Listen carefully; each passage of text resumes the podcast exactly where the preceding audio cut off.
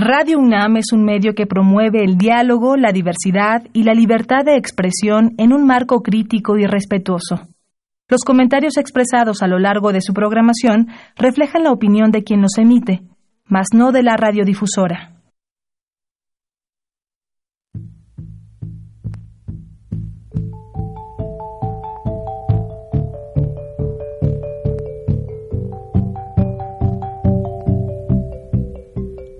Radio Universidad Nacional y la Facultad de Economía presentan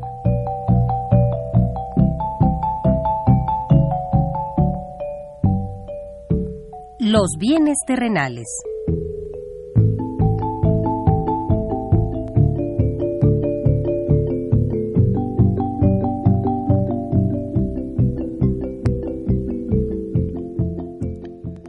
Bienvenidos a este espacio radiofónico de la Facultad de Economía de la UNAM. Como cada semana, estamos aquí con ustedes para reflexionar sobre un tema interesante relacionado con la economía, la política, la cultura y las cuestiones sociales. En nuestra mesa de análisis participan destacados especialistas, quienes nos acompañan hoy en este estudio y como siempre, le invitamos a participar en este programa a través de sus llamadas telefónicas. Para nosotros es un gusto saber que usted desde su casa, desde interesa en el tema que tratamos. Nuestro número 5536 8989. Repito con mucho gusto, 5536 8989.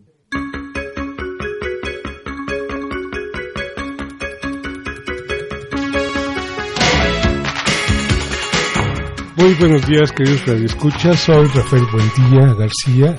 Una vez más estamos aquí en Los Bienes Terrenales, un programa de Radio UNAM y la Facultad de Economía.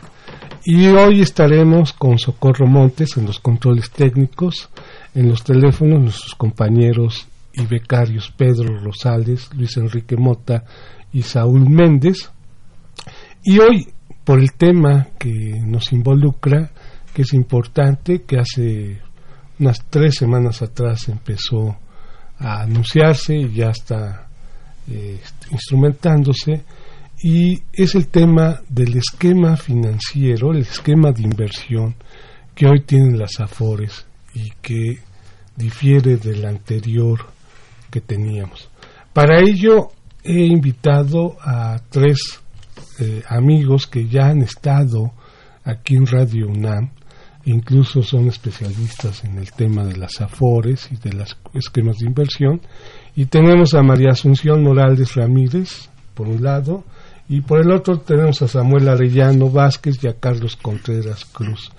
Les repito, eh, nuestro número es el 55 36 89 89 y hoy estamos regalando para nuestros radioescuchas que eh, hablen y nos hagan sus comentarios, sus preguntas o sus sugerencias, la revista de Economía Informa, que es una publicación bimestral de la Facultad de Economía, de su número número 415, referente a marzo-abril. Les va a interesar, son temas este, de actualidad también. Bueno, empecemos, este, María Asunción Morales, gracias por haber aceptado la invitación y cuéntanos, ¿cuál es la base de este nuevo esquema de, inversiones? Muchísimas gracias por la invitación. Y tendríamos, para entender este nuevo esquema, tenemos que entender, remontarnos a algunos antecedentes, que es la, la ley del sistema de ahorro para el retiro. Esta ley fue publicada el 23 de mayo del 96, entró en vigor al día siguiente y hasta la fecha había tenido 13 reformas, es decir, que ahorita con la que se acaba de, realizar este, y aprobar en abril del el 29 de abril del 19, pues estamos hablando con ya 14 reformas. La reforma fue aprobada por la Cámara de Diputados. De manera general, ¿qué es lo que esta reforma ha implicado a la ley del sistema de ahorro de eh, retiro y que concretamente va a impactar en lo que es la inversión, el nuevo esquema de inversión. ¿A qué se refieren? Yo diría que hay cuatro cambios importantes. Obviamente el nodal, el fundamental, el toral, es precisamente el esquema de inversiones. Una, una modificación principal es que se dota la Comisión Nacional del Sistema de Ahorro para el Retiro, a la CONSAR, que sea la instancia que eh, determine lo que va a ser el régimen de inversión. Otro tema importante es precisamente la creación de fondos de inversión especializados que van a tomar su lugar este, respecto de las sociedades de inversión especializadas de fondos de retiro. Es decir, en lugar de las CIEFORES, ahora van a existir unos FIEFORES. Y hay cambios interesantes porque hasta este momento las CIEFORES son las que se encargaban de invertir los recursos de los trabajadores que se encuentran afiliados a las AFORES. También en esta reforma se eliminaron restricciones para el ahorro voluntario y aquí se señala que con esta eliminación el trabajador va a, incentivarse a, ahorrar más. Lo real es que, desde mi punto de vista, no va a ser así. En su momento vamos a comentar por qué viene otro tema ligado precisamente al esquema de la inversión, que es el cobro de comisiones. Desde que se establece el sistema de pensiones, el sistema de ahorro para el retiro o lo que se conoce como cuentas individuales, se entiende que toda vez que se trata de un negocio hay que cobrar comisiones. Pero entonces un cambio importante es que es se venía cobrando a partir de la reforma del 2009 a este precisamente la ley del SAR una una cuenta única a través del eh, el saldo de la cuenta. Ahora esta comisión también se dice que ahora va a ser, en lugar de ser una cuenta, eh, una comisión fija, ahora va a ser una comisión variable que va a estar compuesta por dos elementos o dos componentes. Una, la que teníamos la comisión de saldo, y la otra que va a ser a través, cuando la FORE consiga mejores rendimientos, va a haber una comisión adicional. Entonces estamos hablando que de una comisión única se va a pasar a una comisión variable que tiene dos componentes. Y un eh, último eh, tema es el de los traspasos y desde mi punto de vista es aquí viene, esto es una contrarreforma. ¿Por qué?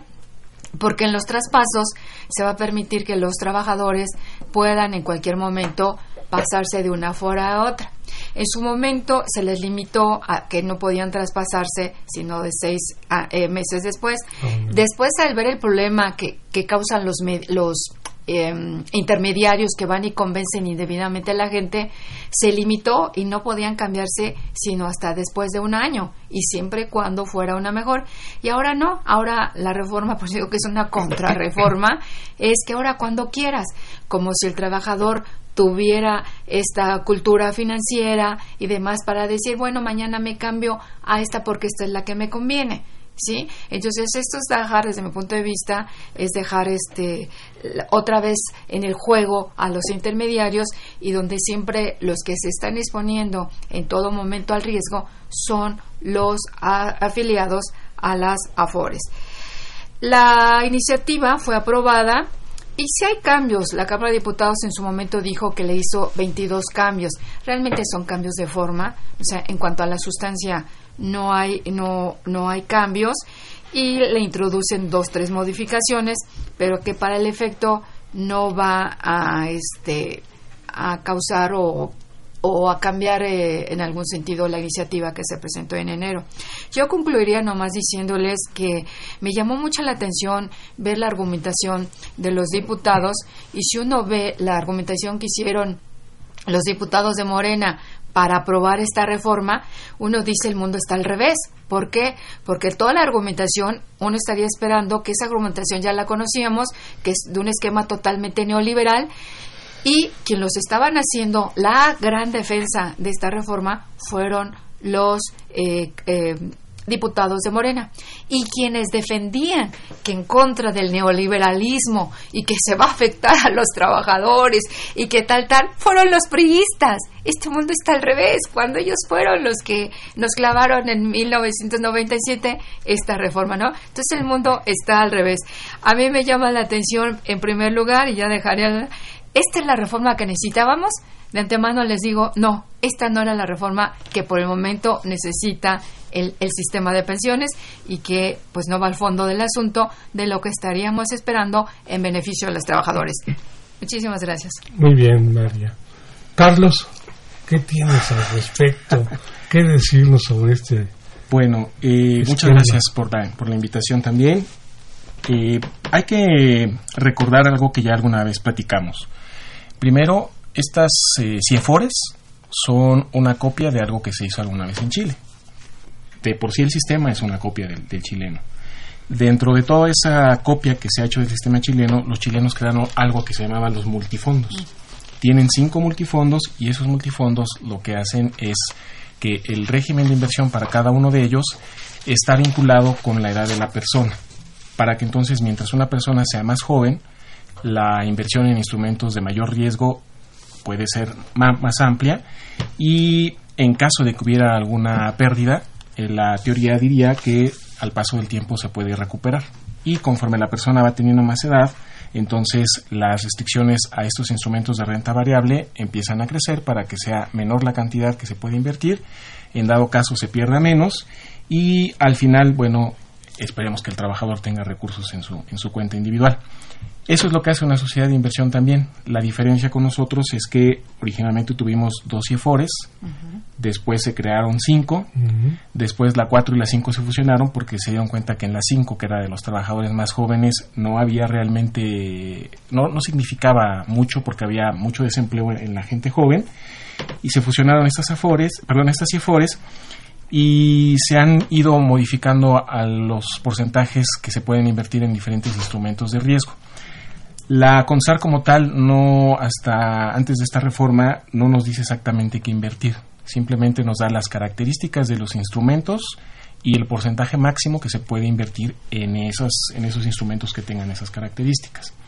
Aparentemente ahora eh, ya no va a ser así y el cambio que ahora nos presentan de pasar de las CIFORES a los fondos de inversión nos lleva a, yo diría que no muchos beneficios para los trabajadores, pero sí administrativamente para las AFORE.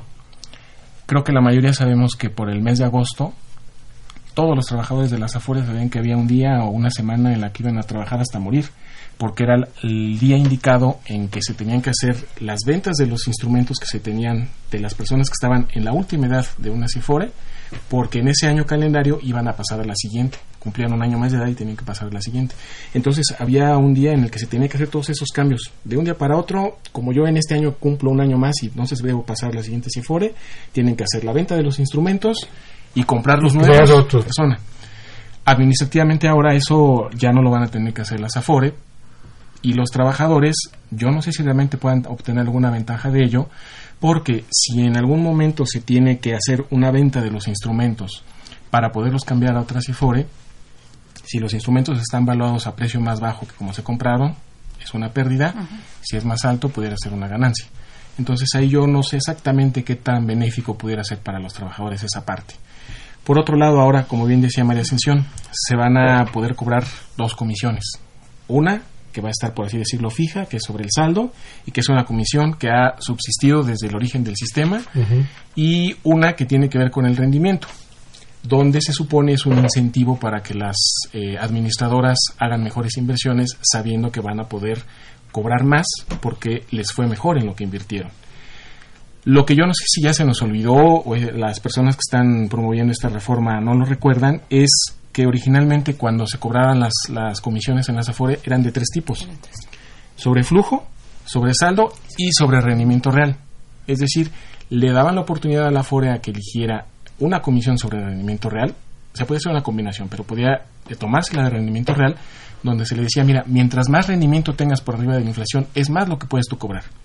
La única Afore que lo utilizó en su momento fue Inbursa. Cobraba 33%, si no mal recuerdo, sobre el rendimiento real. Pero como fue la única Afore que recurrió a esa comisión, entonces fue la primera que desapareció nos dejaron flujo y saldo, después desapareció flujo, quedó saldo. Entonces ahora como que vuelven a tratar de revivir pensando en que la Afores y los comités de inversión pues van a ser el típico consumidor racional que dice, ah, como yo puedo cobrar más comisión si obtengo mejor rendimiento, entonces voy a tener un incentivo para que los fondos que yo manejo puedan obtener más rendimiento. Yo creo que realmente eso no, no va a pasar.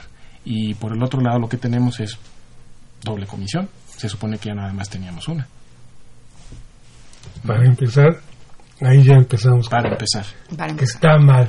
Samuel. Muchísimas gracias por la invitación.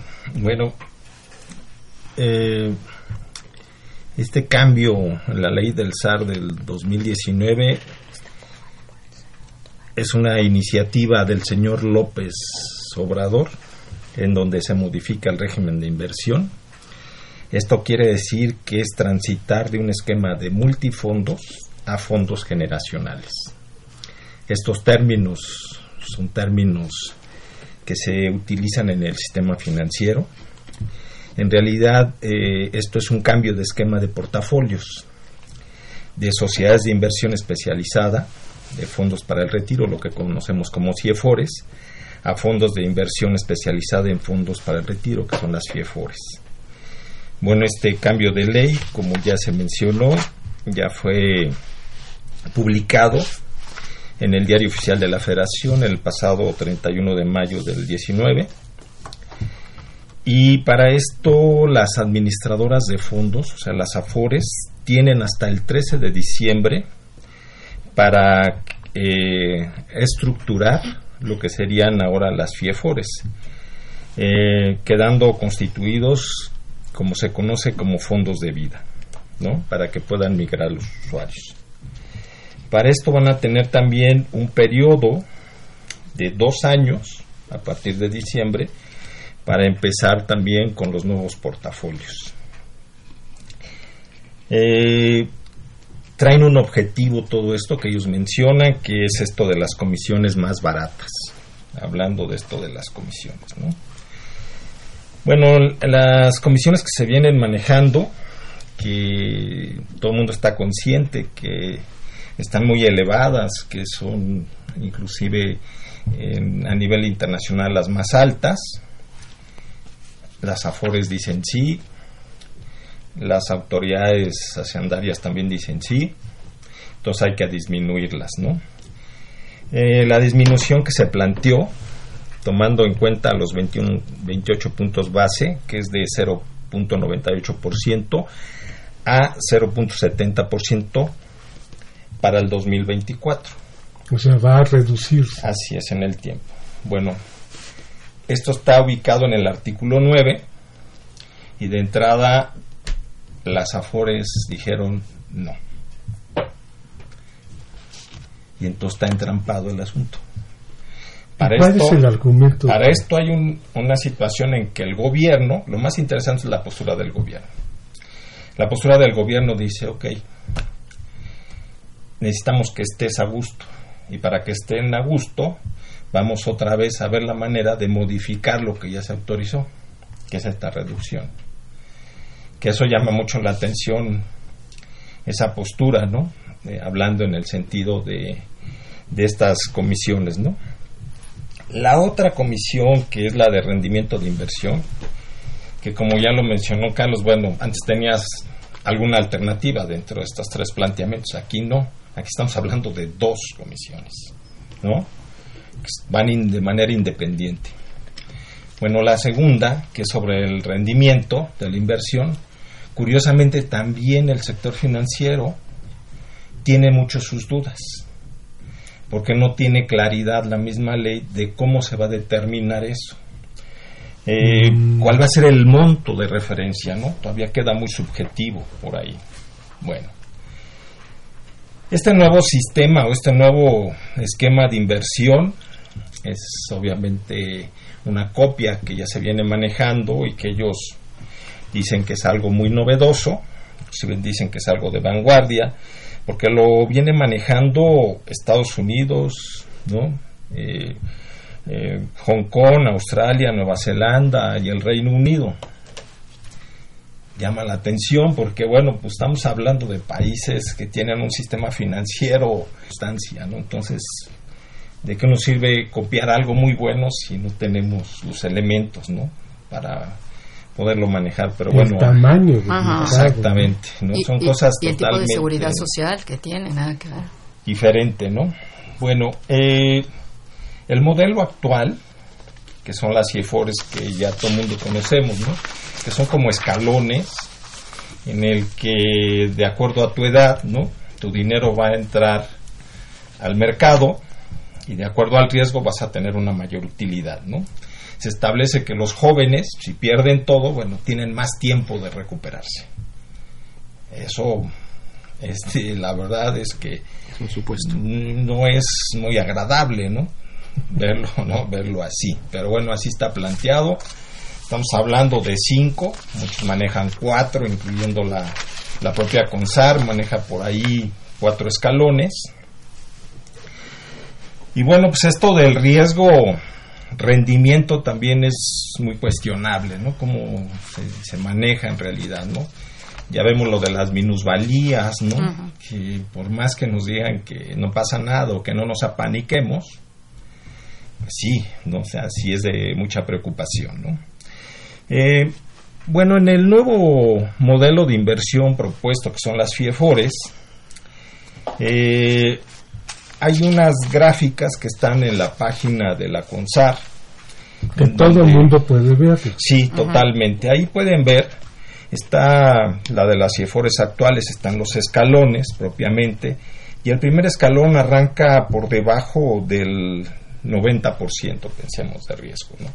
En el nuevo sistema están arrancando por arriba, que eso, llama, sí, que eso llama mucho la atención. ¿Esto qué quiere decir? Que ahora los jóvenes todavía van a entrar a un nivel de mayor riesgo. Con la idea de que sí van a tener mejor rendimiento, sí, pero también pueden perder todo. ¿No? La gran diferencia. Hasta el capital. Sí, totalmente. Eh, ¿Cuál es la idea con esto? Que con el nuevo esquema, que tú te mantengas más tiempo en un nivel de riesgo muy alto.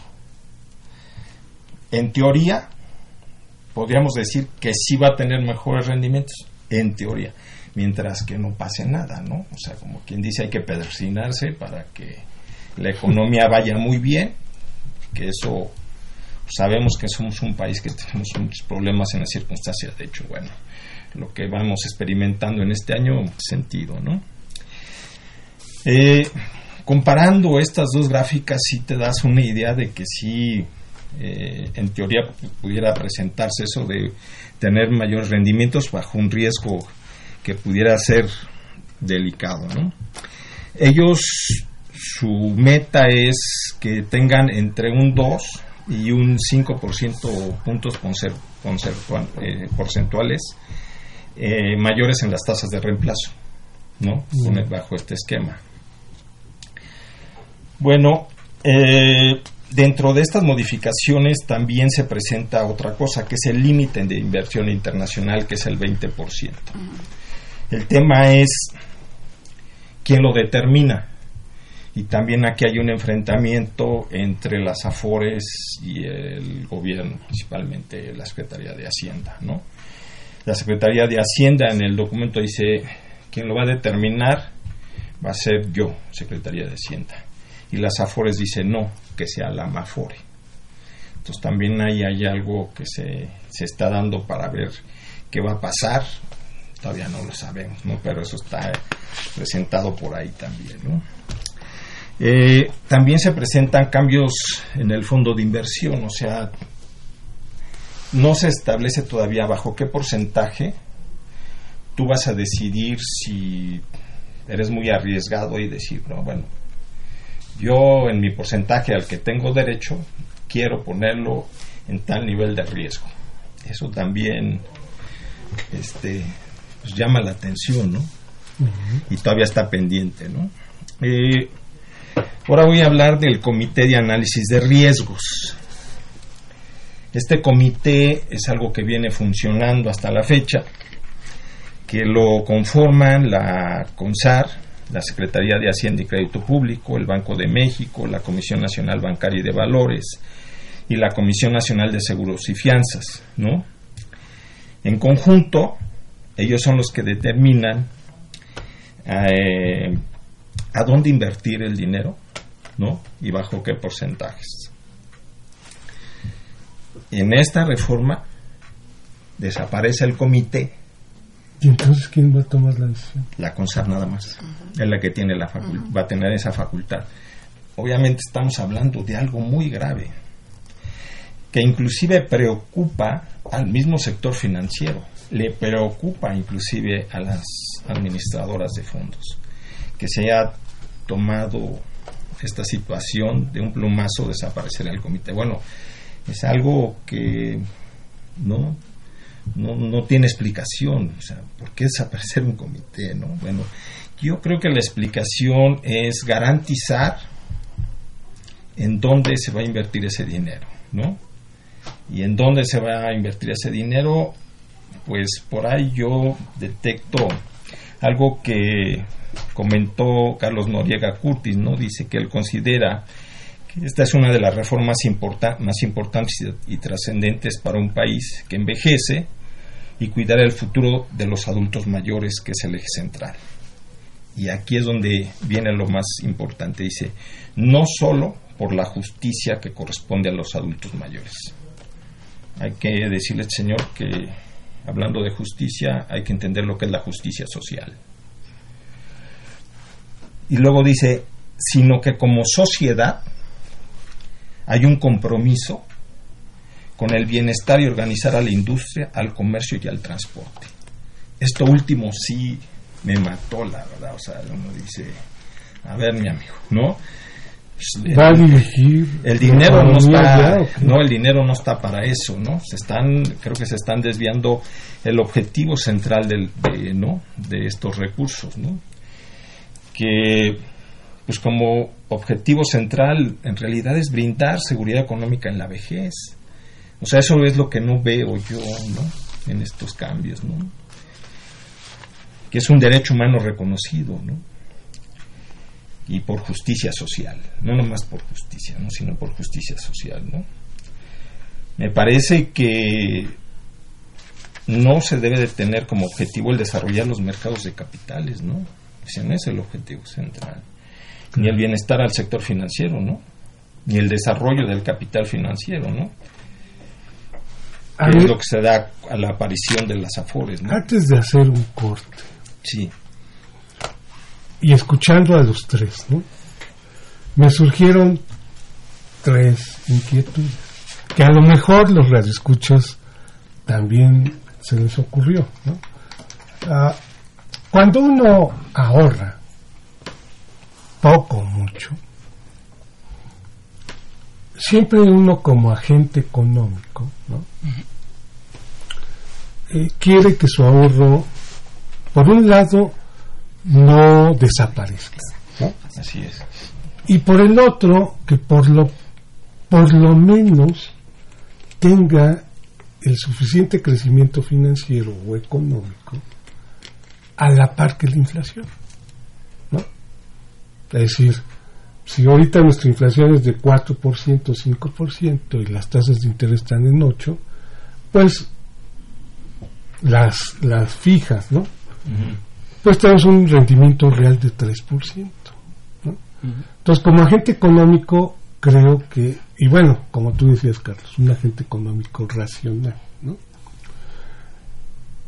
Y yo he visto, porque tengo amigos, que cuando quieren eh, tener un mayor rendimiento al normal que ofrecen los instrumentos tradicionales, se meten a la bolsa con estos fondos de inversión de renta variable. Y hay dos cosas que a mí veo. Una, que sí requieren de una cierta cultura financiera. Y dos, un tiempo diario que involucren para su toma de decisiones. Y la tercera, que cuando deciden invertir o desinvertir ¿no? Vender o comprar, valga la expresión mundana de los mercados, se requiere ya de una información y de una formación en donde quien toma esa decisión es el inversionista, no el agente de, de, la casa de bolsa o del banco. ¿no? Entonces, a ver, este es antes de irlos para que lo piensen, nos den Uno, ¿Qué ¿qué sucede si hay minusvalías? Y las minusvalías sucede que también cuando es renta variable, hay que decirlo claramente, se puede ir sobre el capital. No es un asunto de sub y baja de rendimiento, ¿no? Dos, ¿dónde está la decisión del trabajador? ¿No? En decirle, oye, ¿qué quieres, mano? ¿No?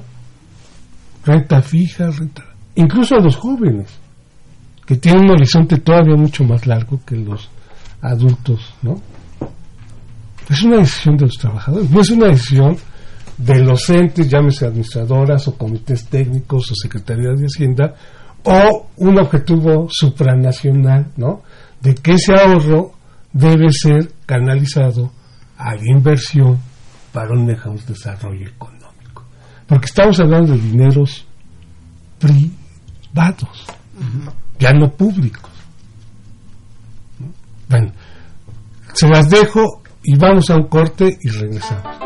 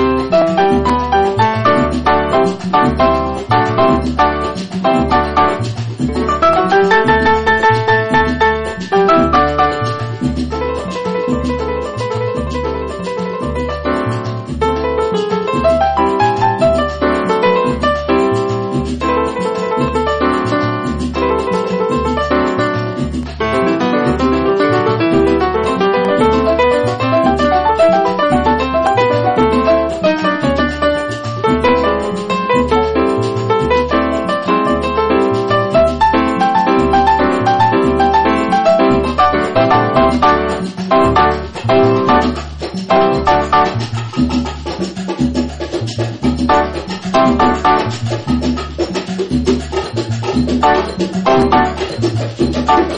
you.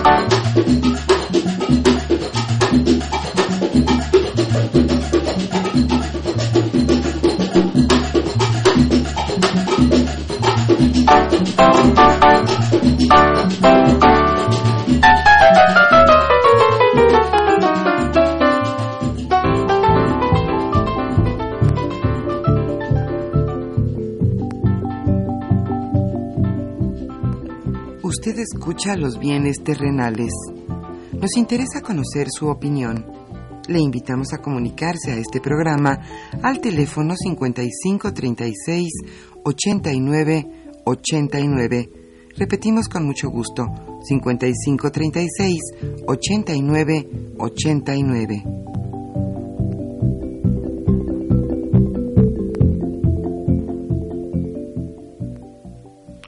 Bien, queridos amigos, ya estamos de regreso y bueno, este, unas eh, otra pregunta que, que quiero que contesten nuestros invitados antes de entrar con los radioescuchas es y bueno, después de este panorama, ¿hay salida o, no hay salida? ¿Hay posibilidades de que nos armemos como sociedad civil y, y podemos modificar esto? Bueno, ahora sí. Bastante interesante no solo la parte eh, ejemplificativa de la bolsa, del ahorro y, lo más, y la toma de decisiones, sino lo más importante es qué sucede si hay minusvalías, las preguntas concretamente y dónde está la decisión del trabajador. Es importante cuando uno lo revisa con simple mortal, ver, a ver, se supone si yo le estoy dando mi dinero a una Afore para que me produzca rendimientos, lo que decía, lo que decía es que por lo menos no pierda yo el capital y que obtenga un poquito más, que crezcan mis ingresos, ¿verdad? Mis recursos. Entonces, ¿por qué con esta comisión me van a cobrar? Porque si mi agente que va a invertir me logra un rendimiento, me van a castigar también.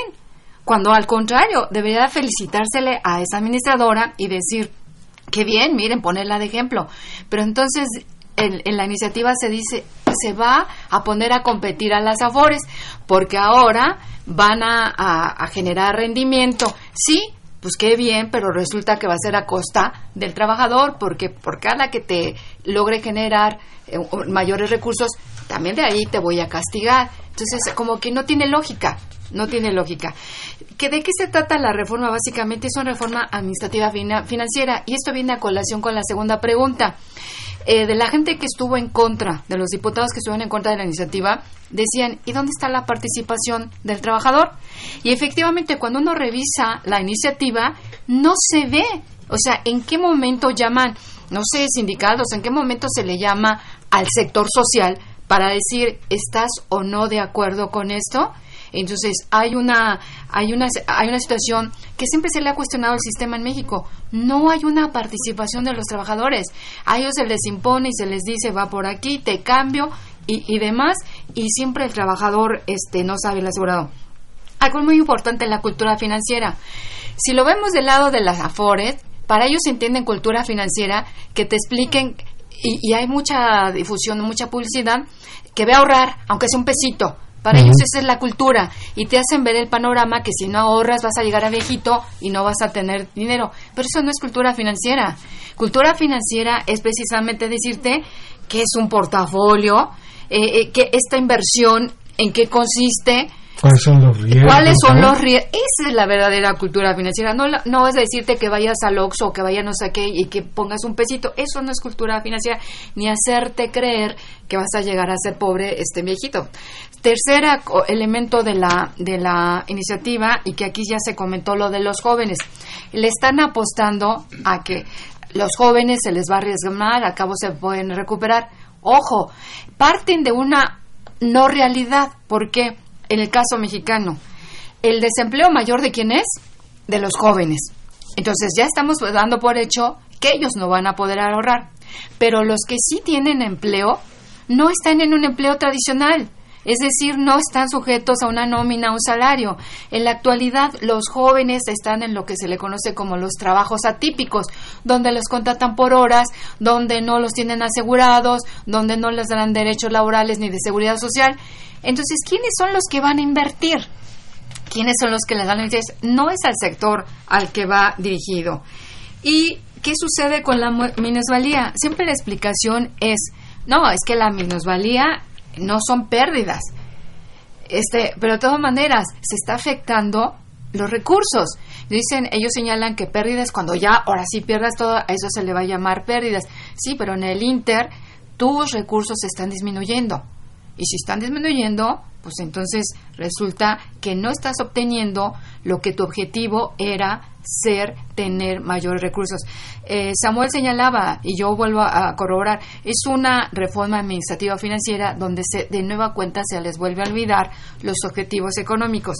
Para la tercera pregunta, solución. En la iniciativa, la gente que estuvo en contra y sí quedó por ahí en un transitorio, que eh, eh, eh, quedó, pero además es incongruente.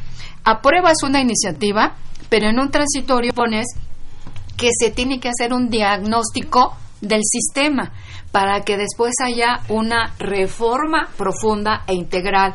Entonces, ¿para qué reformas ahorita? Este, mejor dedícate a hacer el diagnóstico. Haz el diagnóstico, ve cuál es la solución y si dentro de todo esto ves que este es lo conveniente que se haga, que se haga, pero no primero descobijes o metas en problemas y después vienes a hacer tu diagnóstico eso no, si hay solución, sí. Ya por ahí también se le, se le pone una obligación al, al gobierno federal decirle, haz el diagnóstico y en seis meses conforma un grupo de expertos y que entonces ellos hagan propuestas para que se haga la reforma. Eso es muy bien, pero vuelvo a insistir, eso es muy bueno y además ya por ahí nos han invitado a algunos cursos, algunos, no, no nos han invitado a, a unos donde ya se está viendo todos los aspectos. O sea, modificar el sistema o proponer esto no tiene nada, nada más que ver con que para que al futuro, tiene que ver con cuestiones demográficas, tiene que ver con cuestiones fiscales. Aquí se está pensando, ok, hay un bono de jóvenes, se, se está olvidando que en México se está, el envejecimiento va muy acelerado. Entonces, no se, esto de la, del conocimiento financiero que vuelvo a repetir, no nomás es decirle que tienes que ahorrar, tienes que enseñarle qué es una nota estructurada y, luego y en términos normales con manzanitas y palitos porque si lo explica el especialista no te quedas igual sin entender. Qué solución hay pues ahorita hay unas pláticas unos grupos donde se, se están trabajando y se abordan diversos diversos temas. O esperemos que esto no sea nada más de juego y que digan, bueno, al final de cuentas ya consensamos y el diagnóstico es que está muy bien el sistema, que sería el absurdo, ¿por qué? Porque a nivel internacional nos han dado seguimiento y a nivel internacional la misma OCDE ha dicho, cuando mucho van a alcanzar una tasa del paso del 25, pero ¿quiénes? Va a ser mínimos los que alcancen eh, una, a pensionarse y dentro de esos que alcancen a pensionarse ni siquiera van a llegar a la mínima. Solo el 25%. Eh, 25 valor, ajá, no, pero lo, lo, lo, grave está aquí es que unos no van a alcanzar los requisitos, que son 1.250. Otros van a cumplir con los requisitos, pero sus recursos no van a ser suficientes. O sea, tampoco van a tener derecho a la pensión. Entonces el Estado les tendrá que poner la parte, la diferencia, para que adquieran la mínima garantizada. Y otros, cuando mucho, van a tener la mínima. Eso no lo han dicho informes internacionales. Este cambio viene justo en un momento que la Organización Internacional del Trabajo dice, fracasaron los sistemas, las privatizaciones. Entonces no encuentro la lógica si a nivel internacional ya te han dicho que no es por ahí la jugada y qué tal, y me presentas un proyecto y, y se aprueba y en el proyecto dices que este que se va a hacer un estudio, como que no estamos siendo poco serios y no estamos siendo congruentes con esa aprobación. Entonces, primero te ejecuto y después investigo, ¿no? Ajá. Carlos, pues resulta entonces esta reforma más neoliberal que los neoliberales. ¿Que los neoliberales? Sí, sí, sí, sí. Ah, lo comentaba yo en enero en el Congreso de Actoría en la Facultad de Ciencias. Es la última reforma que yo hubiera esperado de un gobierno de izquierda. La última que yo hubiera esperado. Eh, este tema, por ejemplo, de, de, las minusvalías, que todo el mundo insiste en que es porque los, los, fondos se pueden recuperar en el futuro. Yo ahorita pensé rápido en un ejemplo donde tuviéramos un fondo de mil unidades monetarias y supongamos que compramos eh, 10 instrumentos de 100 cada uno. Y al paso del tiempo viene una supuesta minusvalía y entonces cada uno de esos instrumentos vale 90 y en lugar de 1000 tengo 900 dice la CONSAR que si yo en ese momento vendo los instrumentos, entonces tengo una pérdida porque perdí 100.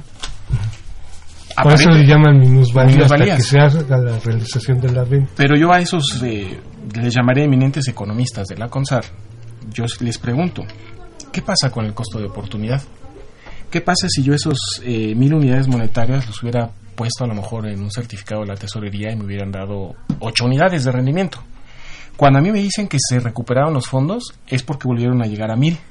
Pero esos mil son los 900 que yo tenía, bueno, más cuotas. Ajá, pero esos 100 los están considerando en cuotas y aportaciones. No de rendimientos. No de rendimientos. Entonces realmente los fondos no se recuperan hasta que yo vuelva a tener los mil, tengo las cuotas y aportaciones nuevas y tengo lo que hubiera ganado si hubiera metido el dinero en un instrumento que me hubiera dado, aunque sea poco, pero que me hubiera dado algo. Entonces ahí es cuando yo digo, si hay pérdidas, le quieren llamar minusvalías, pero realmente es una pérdida por el costo de oportunidad y porque los contratos de apertura de cuenta individual con todas las afores, en la parte de atrás en las cláusulas dice que el trabajador está consciente de que su dinero se puede perder, no de que va a tener una minusvalía, sino de que se puede perder. Entonces, si a mí me hacen firmar eso y luego me dicen, no, no es pérdida, es minusvalía, es una pérdida, yo así lo firmé, por un lado. Por otra, eh, quisiera un poquito yéndonos hacia el tema de soluciones en este complicado marco en el que, como bien dice María Ascensión, ya se hizo algo sin haber diagnosticado primero si era lo, lo correcto. La ley de fondos de inversión. En el artículo 6 hay un parrafito nada más que dice que los fondos de las sociedades de inversión especializadas en fondos para el retiro no van a ser ni supervisados por la bancaria de valores ni por esa ley, sino por la. Y hoy, con O estos sea, cambios. Y es juez y parte. Y hoy con estos cambios, esta, estos, estos dineros administrados por las AFORES se parecen todavía más a lo que ya supervisa la, la Comisión Nacional Bancaria y de Valores. Me veré a lo mejor exagerado, pero ahora que el gobierno quiere hacer eh, ahorro de recursos por muchos lados, pues ya que cambie la ley y que diga, pues estos fondos que lo, lo supervise, perdón, la Comisión Nacional Bancaria de Valores, que tiene ya mucho más experiencia de años atrás. Parece que prefiere un seguro capitalizable. Por ejemplo. Creo que, eh, por ejemplo, en mi caso, yo tengo un, fondo de ahorro que no es el de, independiente de la Afore, y yo sé que es un fondo que está supervisado por la Comisión Nacional Bancaria de Valores, lo prefiero a meterle dinero al ahorro individual de la, de la. Entonces, eh, yo no sé, ese, esa comisión de diagnóstico que se espera se conforme, además tiene una conformación un poco extraña. Mm, es Hacienda la que va a decir quién entra, quién no entra y por qué entra. Entonces, eh, Samuel. Pues por lo pronto yo creo que yo, junto con ustedes, nos vamos a quedar aquí, no en esa comisión. Samuel, nada más eh, quisiera tu comentario así corto. Tal parecería ser que estos recursos los quiere usar Hacienda para sus necesidades fiscales y de gasto ante la imposibilidad de crear un sistema fiscal correcto, ¿no? Ante las grandes necesidades y ocurrencias de este presidente, que requiere dinero. Así es. Sí, de hecho, este está muy claro, ¿no? que bueno, pues están los proyectos que ya sabemos que es lo del tren Maya, que se requieren muchísimos recursos, que de acuerdo a los especialistas no hay tren en el mundo que no esté subsidiado. Para empezar. Entonces, pues ahí no cumple las recomendaciones de la OIT, ¿no? Que sería la rentabilidad de, de la inversión, la seguridad y la disponibilidad inmediata de los recursos, ¿no? Eh, lo de la refinería, lo del nuevo aeropuerto, o sea, todos en el país tenemos muy claro esos proyectos que han sido muy, muy cuestionables. El tema es por qué el dinero de los ahorradores, que es un dinero, no, que es muchísimo dinero. Además es privado, que no exactamente, no, es público. Estamos hablando ahorita de 3 billones, ¿no? Arriba de 3 billones, ¿no? Casi 500 3 billones 500 mil millones, ¿no? Que es una cantidad exorbitante, ¿no?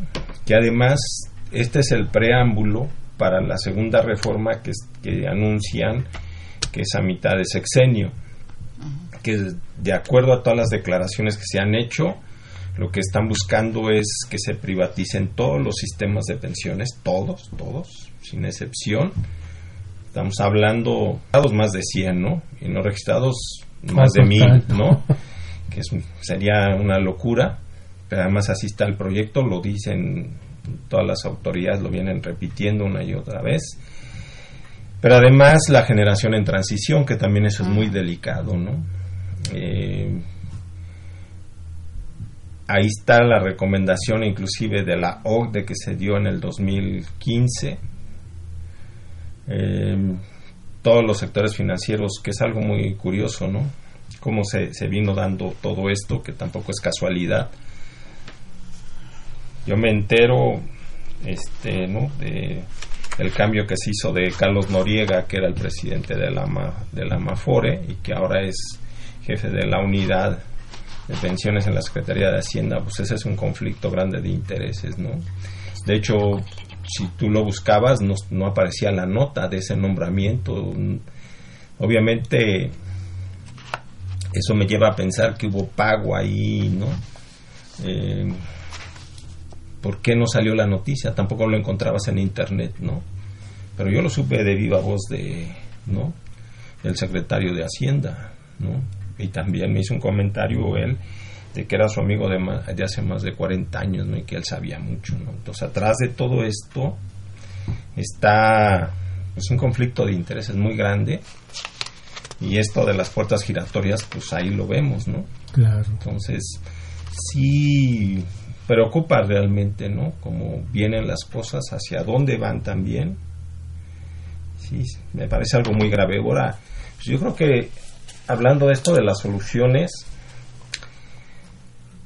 lo primero que hay que poner sobre la mesa es que partiendo de que el objetivo es garantizar ¿no? recursos suficientes para la vejez de las personas, la única manera de garantizarlo es mediante un sistema de pensiones.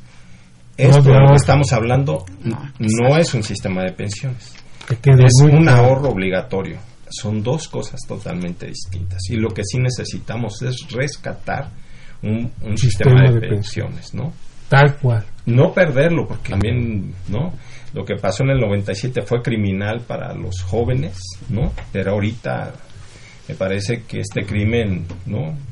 Todavía va a ser mayor, como dices, es pues lo más neoliberal que se haya este Bueno, vamos a darle pie a nuestros radioescuchas para que les podamos contestar en forma general y si hay alguna pregunta concreta, pues la podemos responder. El maestro Laureano Hayashi les manda a saludar, ¿no? Felicita al programa y a sus invitados y comenta que las reformas planteadas por el gobierno son de corte neoliberal. Bueno, ya también coincidimos ahí. Y contradice los preceptos del actual presidente y fortalece el mecanismo de inversión privada y gubernamental donde le abren las manos al gobierno para usar los recursos con mayor libertad. El modelo alterno debe ser viable y sustentable. ¿no? Muy bien, gracias, maestro Hayashi. Jesús Ríos, de la Miguel Hidalgo, les pregunta, ¿cuál es la agenda en el Congreso respecto al tema de las AFORES y cuáles serían las modificaciones o propuestas que los especialistas harían? Yo creo que aquí les deben mencionar que ya, ya hay una ley, ¿no? Que vayan a... ¿A dónde irían? ¿A la página del Congreso? Afortunadamente, sí, a la página del Congreso, afortunadamente está aprobada por la Cámara de Diputados. ¿Qué estaríamos esperando? Que haya la posibilidad de que en el Senado se reflexione, se, piense, se modifique o, lo ideal sería que se rechace. Ah, pues entonces hay que echar montón al Senado. al Senado, así es. Yo me apunto para ir. Josefina Cruz de Huizquilucan, perdón. Las AFORES son las mayores beneficiadas al manejar el ahorro de los trabajadores y estos últimos no tienen grandes beneficios por el manejo de sus ahorros y hay muchos cobros de comisiones. Así es. Más la, que viene, ¿no? Si se, aprueba, Jaime Rojas de Tlalpan manda saludos a los ponentes y los felicita y al personal del programa. Muchas gracias, don Jaime. Y pregunta, ¿Cómo se puede regresar a las pensiones de 1973? ¿Cómo recuperar y salvar al IMSS y al ISTE y bueno, y a medio mundo, ¿no?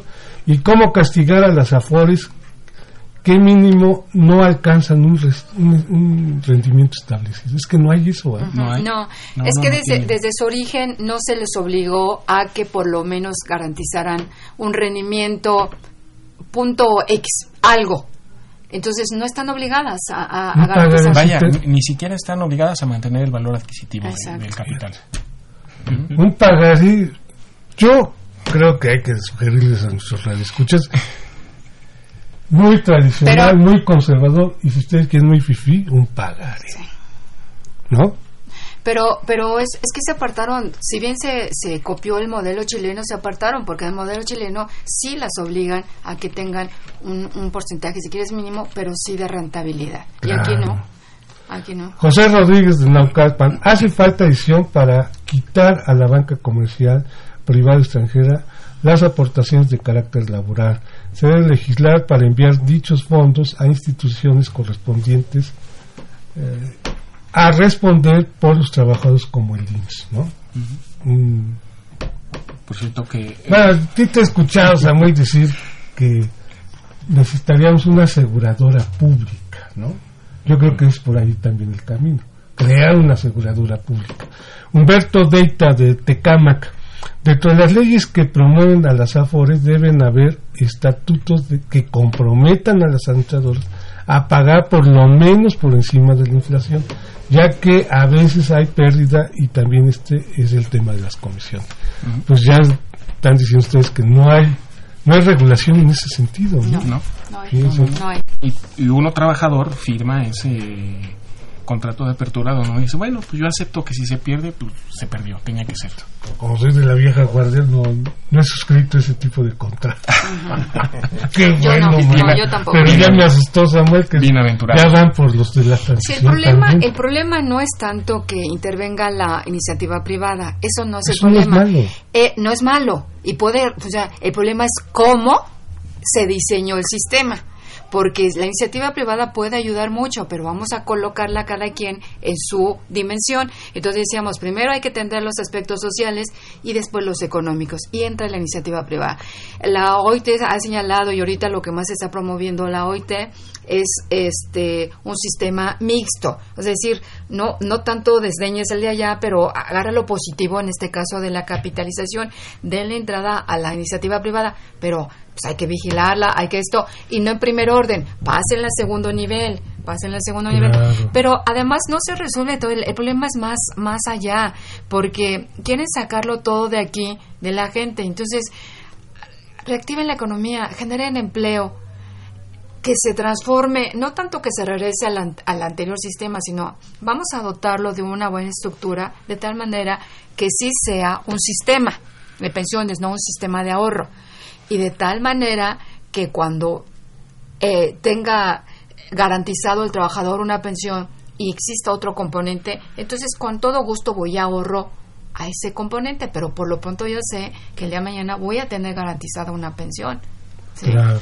Y una pensión, sí, no sí. una ayuda asistencial. Exacto. Tienes mucha razón, Carlos. Eh, Rosario Velázquez dice, propone que le digan no a los privados para invertir y manejar las aportaciones de los trabajadores en las afores. Bueno, esa es una propuesta de no a los privados. Y nuestro gran amigo, el licenciado Vilés, de Tlalpan, dice, propone qué tan bueno sería la creación de una institución encargada de manejar las aportaciones de los trabajadores, como el Banco Nacional del Ahorro, el tan famoso, uh -huh. yo me acuerdo de mis este, cartulinas con mis timbres, ¿no? Pero eso ya fue hace muchos años. Para el retiro de los trabajadores, el nuevo gobierno debe quitar a, de los privados el control de los recursos, ya han ganado mucho estos últimos años. Bueno, a ver, un minuto cada quien para, como para que les digan a nuestros radioescuchas, porque dicen, hay que crear una institución, no a, a la cuestión privada, ¿no? Debe quitarse este tipo de pensiones, debe garantizarse un cierto rendimiento. ¿Qué les decimos a, a nuestros radioescuchas? Un minuto. Yo, yo, yo rápidamente les diría, les diría que efectivamente sí se tiene que hacer ese diagnóstico, reestructurar y establecer cuáles son las responsabilidades y las obligaciones en dado caso que continúe el sistema privado, pero no en primer lugar. El sistema privado lo podemos utilizar nivel, pero en el segundo lugar y luego regulado debidamente. Y que hay experiencias que en este caso, cuando se lleva eh, cuentas individuales de carácter privado, este, hay experiencias de que lo maneja una administradora pública, no una fore pública, una administradora pública.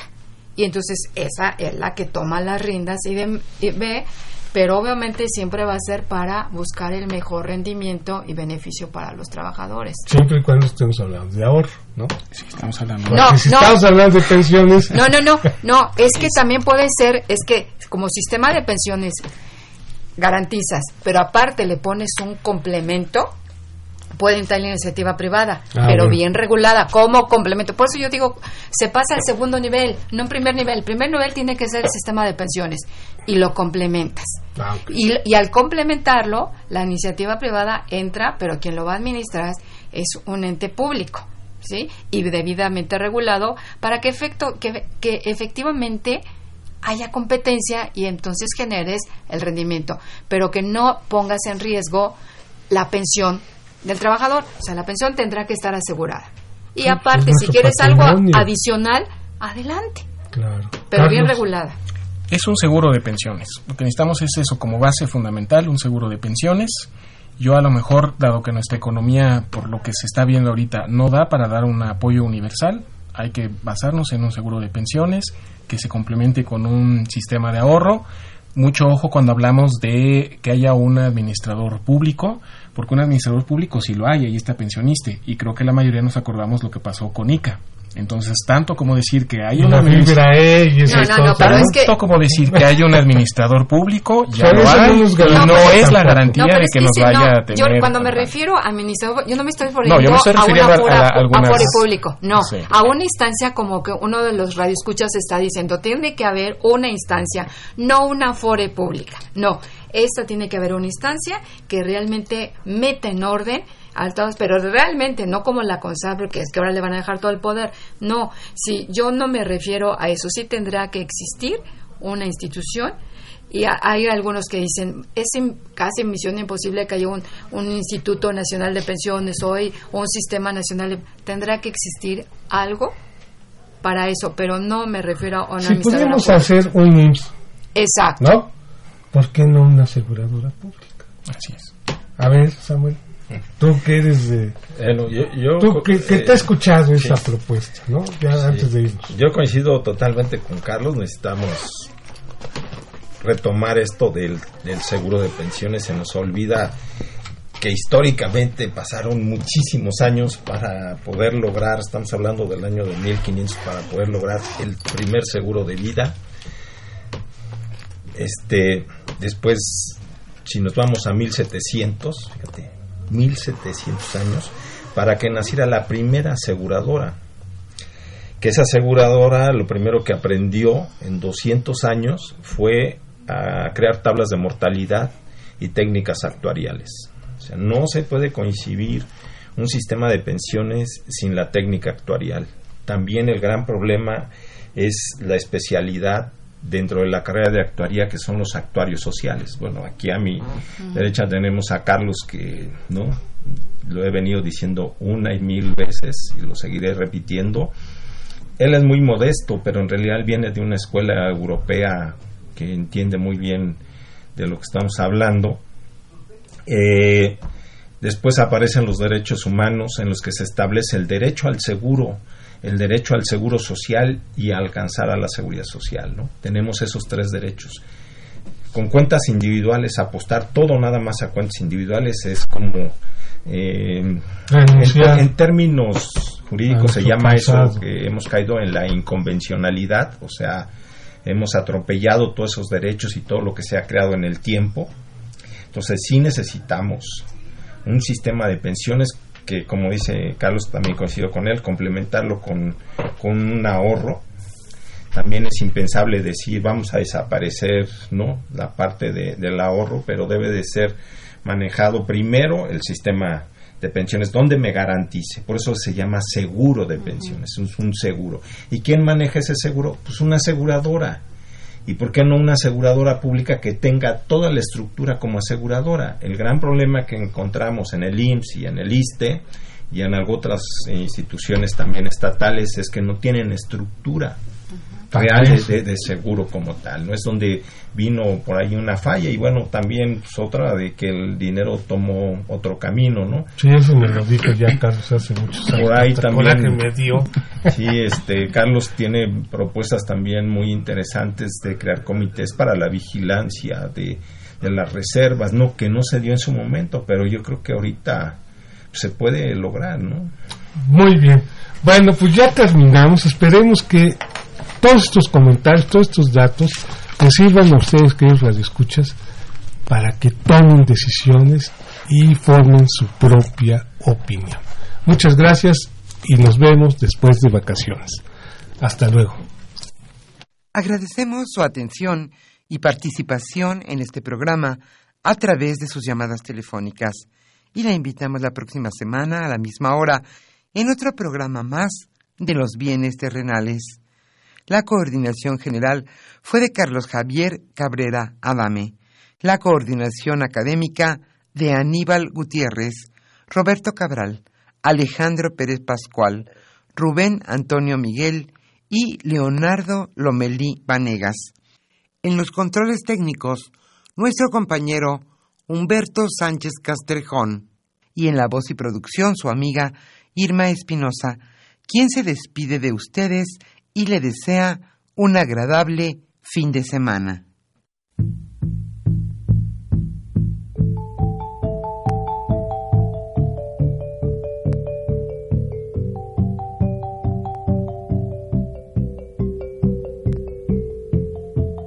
Radio Universidad Nacional y la Facultad de Economía presentaron Los bienes terrenales.